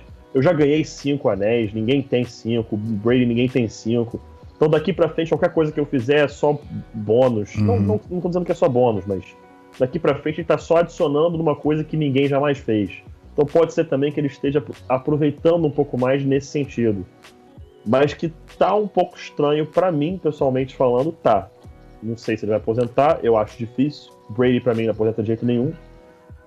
Mas que tá estranho, tá. Acho que é só isso. É, em relação ao Brady, eu acho que não combina com a carreira dele ele se aposentar em caso de derrota. Não combina Sim. nem um pouco. Assim, é um cara que nunca, assim, nunca abaixou a cabeça pra desafio.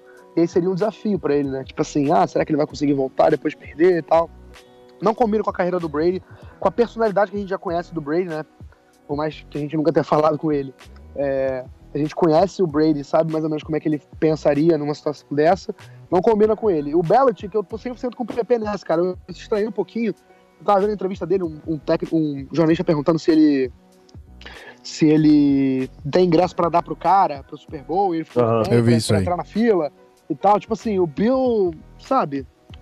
Eu acho que ele não responderia isso nos outros anos. Tipo, ele estaria laser focus, tá ligado? Tipo assim, ok, tá ligado? E porra, olharia pro próximo É. repórter, Aham. sabe? Tipo, sei lá. Next question. Pode ser uma né? viagem nossa, é o que o PP falou, ninguém quer cravar nada, mas realmente, baseado no. Assim, tem tanta experiência em, play, em Super Bowl, o Belichick, que a gente sabe das reações que ele já teve, né? E essa tá sendo incomum. Então, como não é a primeira vez dele, a gente pode falar, putz, ele não reagiu assim nas outras. Então dá pra falar isso. Eu acho que se o Brady se aposentar, vai ser bem surpreendente. Porque. Mas assim, não seria. Eu acho que não seria um absurdo, porque ele finalmente seria o, quarter, o jogador com mais maior número de títulos, que no momento é o quarterback com o maior número de títulos, mas ele é empatado com o Charles Haley Uhum. que era um defensive end que jogou no Cowboys e jogou no 49ers, também ganhou cinco títulos. Então ele seria o, o primeiro e único a chegar a seis títulos. E, cara, o legado de maior quarterback da história, acho que ele nem se preocupa mais com isso, cara.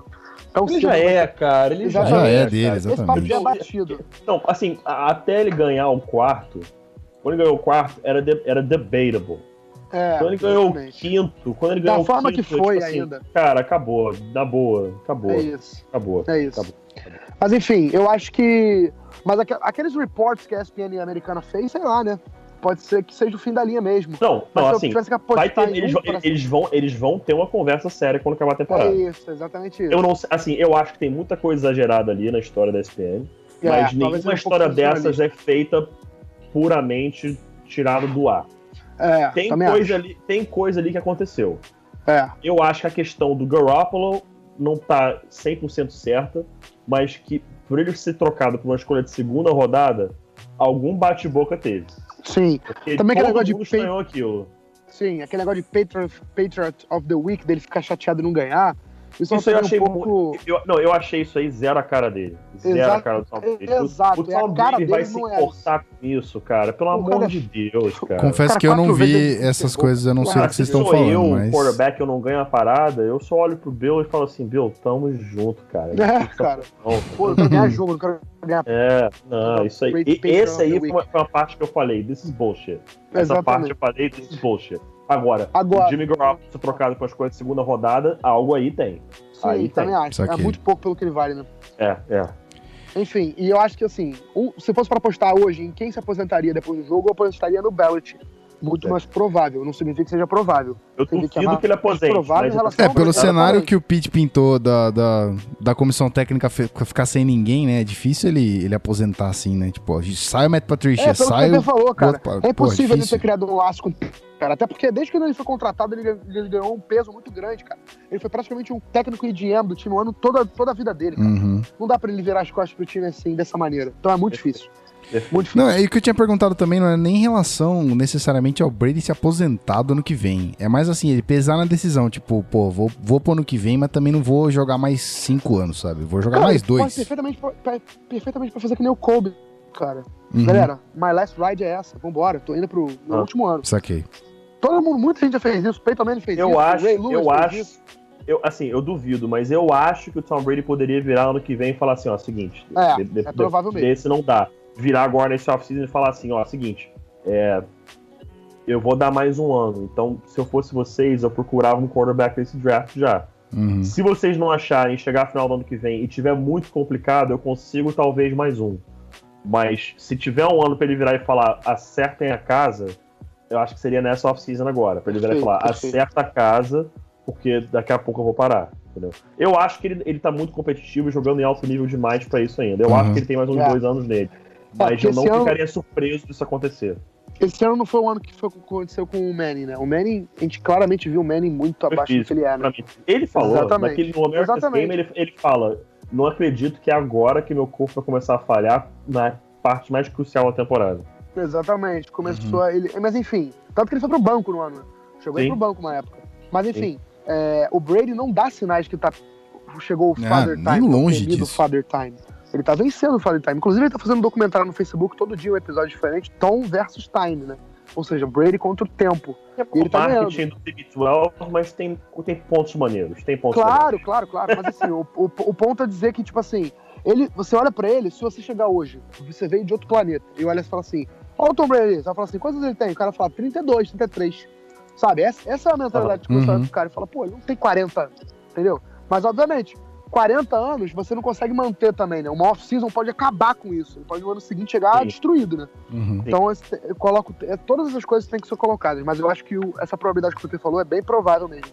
Ele chegar e falar assim, galera, olha só, se precisar eu vou jogar mais um ano, mas esse é meu último, beleza? E aí, tô dando tipo um aviso prévio, tá ligado?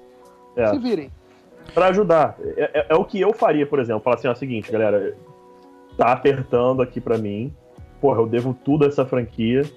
É, eu vou dar mais um ano aqui, mas, cara, eu acho que mais do que isso não dá, não. E aí, é o, aí pra mim, é o que a gente vai ver, vai ter que ver o Patriots no draft.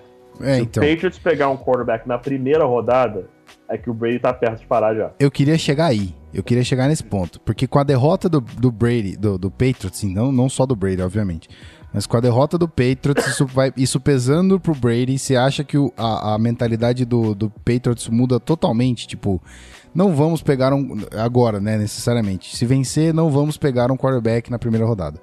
Mas se perder, será que muda o foco fala, Não. gente, tem muita gente boa, vamos subir um pouquinho, pegar um cara foda aqui, porque, né, temos que trabalhar a- a- o futuro, já que não temos mais Garópolo na- no, no background aqui. Eu, eu, eu, eu acredito que. Eu acredito que não. Eu acho que o Patriots é, chegou no Super Bowl, cara. Chegou no Super Bowl. Uhum. Ganhar ou perder, acho que não muda o planejamento deles, não. É, eu acho que o, plane- o que eles fizerem no draft vai, vai mostrar um pouco a mão deles, do que eles estão pensando. Não que eles vão mudar o que É, eles vão fazer, Pode né? ser, mas eu não acredito que uma vitória ou derrota no Super Bowl mude- mude o planejamento. Entendi. Bom, acho que já falamos bastante de Patriots, vamos falar um pouquinho de Eagles rapidinho pra gente fechar. Os nossos queridos máscaras de cachorro, os underdogs dessa parada. A molecada tá nessa vibe de underdog, porque, tipo, realmente Carson Wentz machucou, todo mundo falou, ih, rapaz, Eagles morreu, não vai pra frente, tal, tal, tal, tudo mais. Tá lá, desbancou o Vikings, que era a melhor defesa da NFL. Desbancou Falcons, num jogo parelho, dificílimo antes de desbancar o Vikings esses moleques são underdogs mesmo ou eles só estão jogando essa parada um pouquinho de marketing, um pouquinho de, de, de feeling, né? Pra chegar, chegar animado pro Super Bowl e tudo mais? É, ou realmente são underdogs e estão chegando ali porque ninguém acreditou que, que Eagles ia chegar na parada? Antes do Beltrão falar, só quero falar uma coisa. É. Quero falar uma coisa antes do Beltrão falar. Hum, Muito cuidado você, torcedor do Eagles, ao adotar essa máscara como parte da torcida. Porque já tem uma torcida que faz isso, e ela se chama Cleveland Browns, com o seu Dog Pound. Então, assim, É fato. ado muito bacana vocês adotarem pra esse- pra esses playoffs. Maneiro. Mas acabou a temporada, vamos botar no fundo do armário, tá? Porque máscara de cachorro não é com a torcida de vocês, é com a do Browns. é, Dito isso, fantástico, forte, né? fantástico o papel de underdog. Só isso que tenho a dizer, pode seguir, Beltrão. Então, eu, eu escrevi um texto Só. hoje no portal do Esporte Interativo que acho que vai muito com o que vocês estavam falando. Nenhuma cidade nos Estados Unidos abraça com tanta vontade o rótulo de underdog quanto a cidade de Filadélfia. Assim, o, o, o filadelfiano, se é que pode se dizer isso, Bonito, bonito. né? Eu não sei nem se quem nasce em Filadélfia é isso, mas É, enfim, é eu tô bonito, inventando bonito. palavras aqui. Ele, ele, naturalmente, eu pesquisei pra fazer o texto, obviamente, e ele adora o rótulo de underdog. É, obviamente, não é. Underdog é uma coisa, de respeitar o time é outra, né? Você falar que o Patriots é favorito não é demérito nenhum ao Eagles. Uhum. Se você falar que o time do Eagles é um lixo, aí é demérito ao Eagles, coisa que não- obviamente não é. Então, quando, quando colocam o Eagles como underdog, como azarão, os torcedores do Eagles falam assim, ó, ótimo, cara, eu quero é isso. Eu não gosto do Eagles favorito, eu quero o Eagles assim. Eu quero as pessoas duvidando do Eagles, para chegar lá e se provar. Foi assim, olha, olha onde eu vou, tá? Foi assim, 1776, quando revolucionários da Filadélfia se rebelaram contra o Império Britânico, tá bom? E está sendo assim em Eita. 2018, 17 18, quando todo mundo achou que o Eagles ia cair perante ao Patriots, ou melhor, perante ao Falcons, perante ao Vikings e agora perante ao Patriots. O Eagles foi o primeiro time desde 70 a receber um jogo de playoff e ser considerado underdog. Então, assim, a cidade de Filadélfia sempre foi assim, o povo de Filadélfia é um povo que batalhador. Pô, sabe outra pessoa que saiu de Filadélfia? Obviamente é ficção, mas diz muito sobre isso. Rock Balboa. Eu sabia Rock que você ia Balboa. falar. Exatamente. Rock Balboa é boxeador, sem fama nenhuma, nascido na Filadélfia, que desafiando todo mundo e chocando o mundo, venceu títulos mundiais, ganhou de Ivan Drago, ganhou de vários Olha lutadores, só. sempre vencendo lutas épicas e se superando. E assim que o É. Eagles quer ser, quer ser é, lembrado por essa temporada, de chega- chegar e falar assim, sem Carson Wentz, beleza, nós temos um time, nós vamos ganhar. E todo mundo falou que o Eagles não ia chegar nem ao Super Bowl, nem à final de conferência. Uhum. O Eagles tá aí no Super Bowl. Então, assim, acho que não há cidade melhor, não há time melhor para abraçar esse, esse modelo de underdog do que Philadelphia e do que o Eagles. Por isso que eu acho que eles estão bem confortáveis com isso. Obviamente, voltando ao que eu falei, tratando o underdog como respeito, né? Porque um, time, um time tem que ser favorito.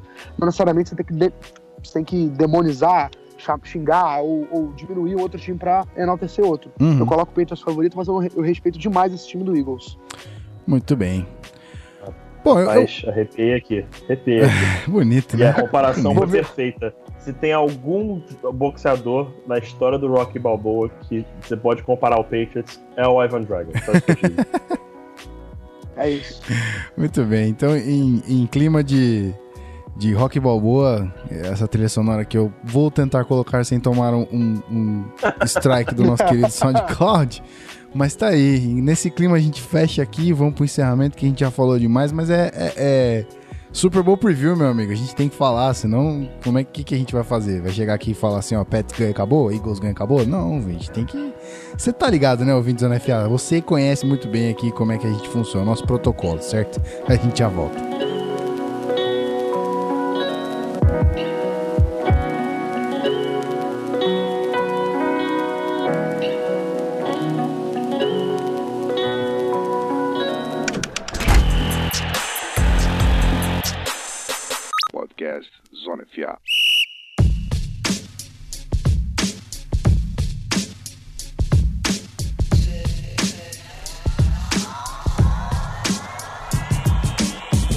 Muito bem, querido ouvinte, vamos aqui dar aquele tchauzinho maroto, tchauzinho inútil. O, o Rafão não usa esse termo, né? E, e, diferente daqui do, do, do, seu antigo host, agora substituto aqui. Mas eu vou deixar a cargo de Pedro Pinto, meu querido, o homem que seleciona o botão a qual ah. ele aperta Se é o inútil, se é o maroto. Eu vou, vou- vou- como o Rafa não tá aqui, eu vou, vou assumir a função dele. Galera, agradecer mais uma vez a audiência de todos vocês aqui no, no, no canal Zona FA. É um podcast que a gente faz, cara, com o maior carinho. A gente, a gente tenta trazer pra você aqui uma visão diferente do futebol americano. A gente não quer só trazer estatísticas pra vocês, a gente quer trazer história, a gente quer trazer análise tática. A gente fica muito feliz que vocês estão apoiando esse projeto. Venham ser um dos nossos apoiadores, fazer parte do Locker Room do Zona FA. Apoia-se barra canal Zona FA apoia.se, né? Barra canal Zona FA, venha se tornar um apoiador. Nos sigam em todas as redes sociais: Facebook, Twitter e Instagram. É tudo canal Zona FA em todos eles, só procurar lá, você vai achar. E é claro, evidente, fazer o seu review aqui do nosso belíssimo podcast. Manda cinco estrelas, pode falar que eu sou um imbecil, pode falar que o Beltrão é um fofo, porque é exatamente isso que ele é, ele é um fofo. Pode Ah. falar que aqui é maravilhoso, que esse host que eu tava com saudade, Ah, que editor isso, lindo, que tá isso, aqui com a que gente isso. hoje. Pode falar que o Rafael é o maior left tackle da história que esse universo já viu, porque também é outra verdade, tá? É outra verdade que eu vou falar. E é isso aí. Agradecemos a audiência de vocês e foi um prazer gravar aqui o nosso último preview da temporada. Que bom, que bom. Que Tava com saudade. sim, que com isso. Sim, de quando, quando você bota o botão ali, né? Faz o botão seletor e pro lado do tchauzinho maroto e não do inútil, Ó, mano, dá aquela arrepiada peraí, aqui assim. Peraí, peraí, que antes, antes, antes, É? antes de a gente encerrar, Aham. o Rafão tem um palpite. O Rafão. Eu só tô mandar- esperando. O Rafão tá. Olha quem chegou. Exatamente, só Eu tava... emocionado. eu só estava Eu- esperando a chegou. conexão do Meu Skype Deus. funcionar pra esse palpite acontecer ao vivo Chegou, ou ele acontecer. Com essa risada Né? maravilhosa. Fala, meu olha um brinde pra querido. você, ouvinte Zona FA, no finalzinho desse podcast. E aí, meu E aí? Palpite. Palpite. Pô, mas vamos é palpite na cara assim? Já, Eu- já, já manda. Já eu, não, manda. eu não posso falar oi, eu tô com saudade dele. Deixa eu falar oi, cara. Qual foi, curioso, galera? Então, eu vou, eu vou dar. é, Deixa eu pensar. Eagles 26, Patriots 24. Olha só. Damn. Olha só, rapaz. É. Bom, então tem- temos 2 a 2 aqui, né? esse, esse é o. Desculpa interromper. Gui. Não, imagina, Esse é o ano imagina. das trincheiras. Esse ano vai ser a linha ofensiva e a linha defensiva do Eagles. Vai carregar esse time para todos os GMs desse, dessa liga. Verem que não adianta nada você botar Brandon Marshall, Odell Beckham Jr., Stanley Shepard, Evan Ingram, tendo aquela linha porca do Giants. Ou do Maior aula que Seahawks. vai ser essa Ah, temporada. Você escolhe. Drop the mic. Drop- Drop the mic saiu já. Muito bem, muito bem. Olha aí, ouvinte. Ao vivo, ao vivaço, tecnicamente, né? Vamos colocar muito entre aspas aqui, porque se não é ao vivo, né? Já foi. Você tá ouvindo essa parada já tá editado. Mas, olha que surpresa boa. Nosso querido Rafão aqui aparecendo. Meu host, meu host preferido. muito bem, galera. Muito bem, muito bem. Obrigado, viu, por você ter conseguido aparecer aqui para dar seu palpite. Sempre um prazer. É Amo nóis. vocês. É nóis. E aí eu queria deixar aqui pra Guilherme Beltrão a bolinha, né? Já tá passado, só receber bonito e fazer aquele TD, dar tchauzinho. E é nóis. Eu, falei no começo do, do, do programa, Rafão, que eu tô tentando negociar o passe aqui do Beltrão pra ele ficar fixo aqui. Tô tentando, mas tá difícil, rapaz. Ô, passe caro, Mas no velho. meu coração, meu coração ele já é fixo. Olha só. Mas nem to- todos os nossos corações ele é fixo. Ele só não é fixo aqui porque eu- ele não Ele quer. É o homem mais fofo desse Brasil. Olha só, rapaz. Tira do mudo, ele filho. Você é tá fofo, recebendo elogios. meninas, Tira do mudo. Não é men- meninos, venenos, mulheres. Não é fofo. Ah, que fofinho esse amiguinho, não. Não é fofo! Fofo! Menino fofo. Isso quer dizer. Eu acho que ele Com botou uma um. certa margem. Ih, rapaz, falou não consigo. margem. Acabou de mandar mensagem aqui, falou não consigo voltar. Olha que triste. Mas Ele caiu, ele caiu na Tudo hora bem. que eu fiz essa declaração. Que coisa. tudo bem. Se ele não estiver ouvindo, ele vai ouvir assim que, que sair o programa. Então, ah, vou passar a bola para Rafael Martins, que caiu aqui de paraquedas, meu querido. Faz aí um tchauzinho. Você acabou de chegar, né? Bom, eu, eu ouvi pouco do programa, mas tenho certeza que o programa foi espetacular, porque tenho plena confiança nos meus amigos aqui. E semana que vem tem mais, né? Então, é isso aí. Fica ligado no nosso feed.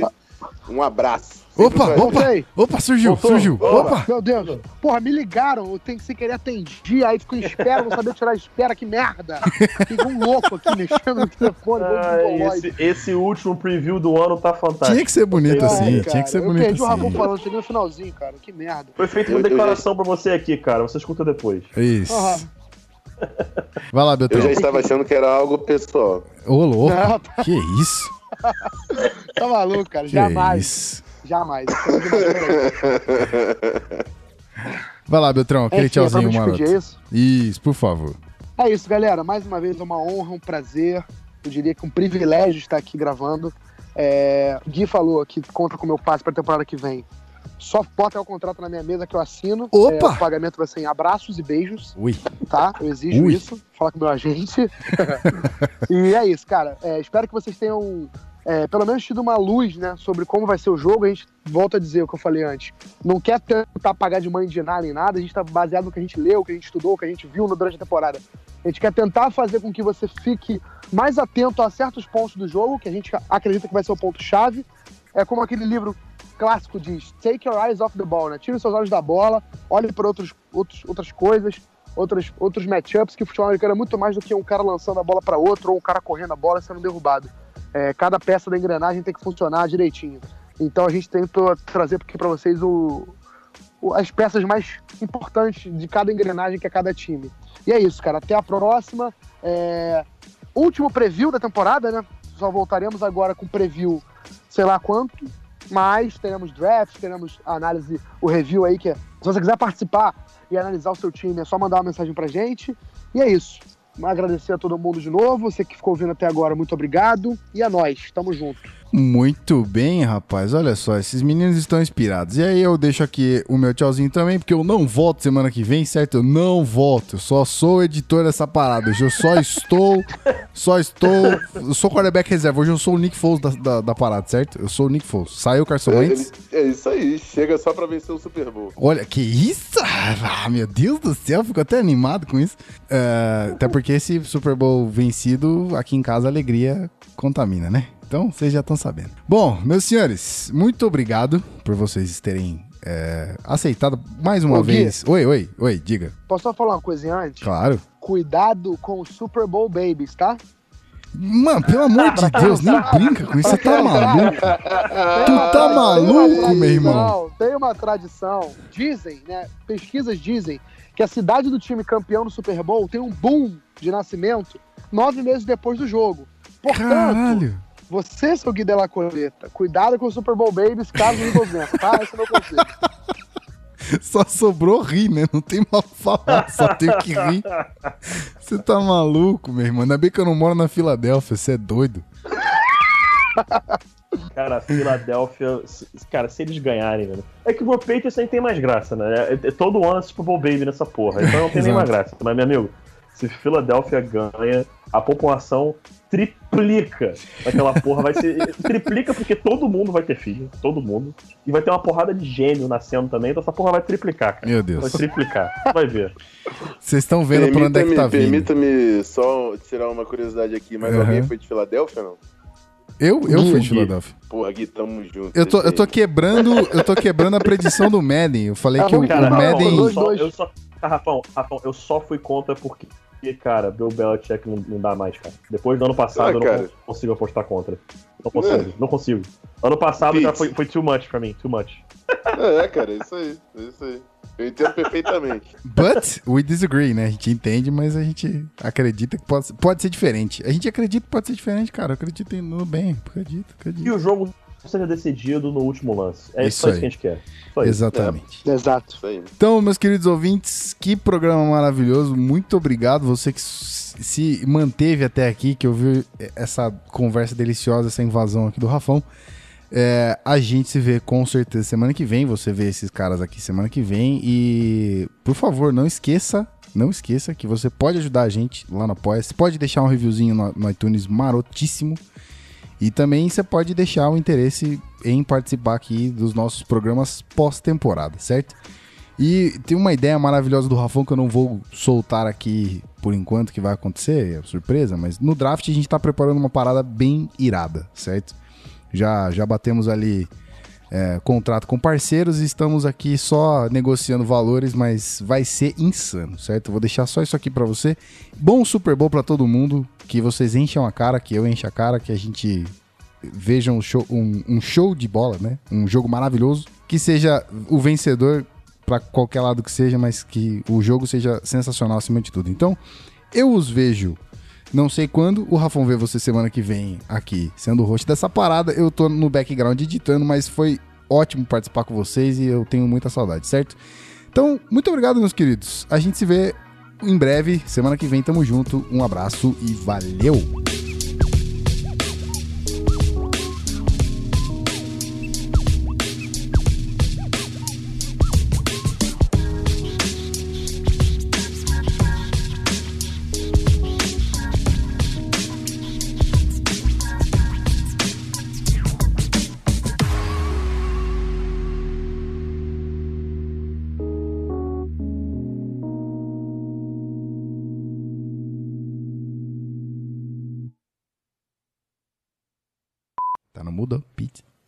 É, é, ah, que moleque. Adivinhou. É sempre assim, cara.